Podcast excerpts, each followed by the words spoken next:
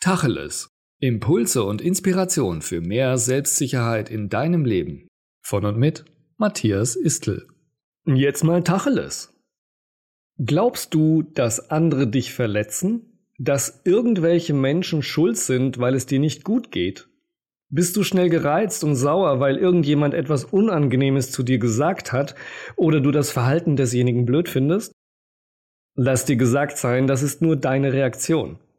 Das, was dich ärgert, hat nicht wirklich mit den Umständen im Hier und Jetzt zu tun. Meist sind es alte Wunden aus der Vergangenheit. Etwas, das du vielleicht als Kind erlebt hast und noch nicht heilen konntest. Und solange das so ist, solange gibst du anderen die Macht über deine Gefühle und letztlich dein Leben.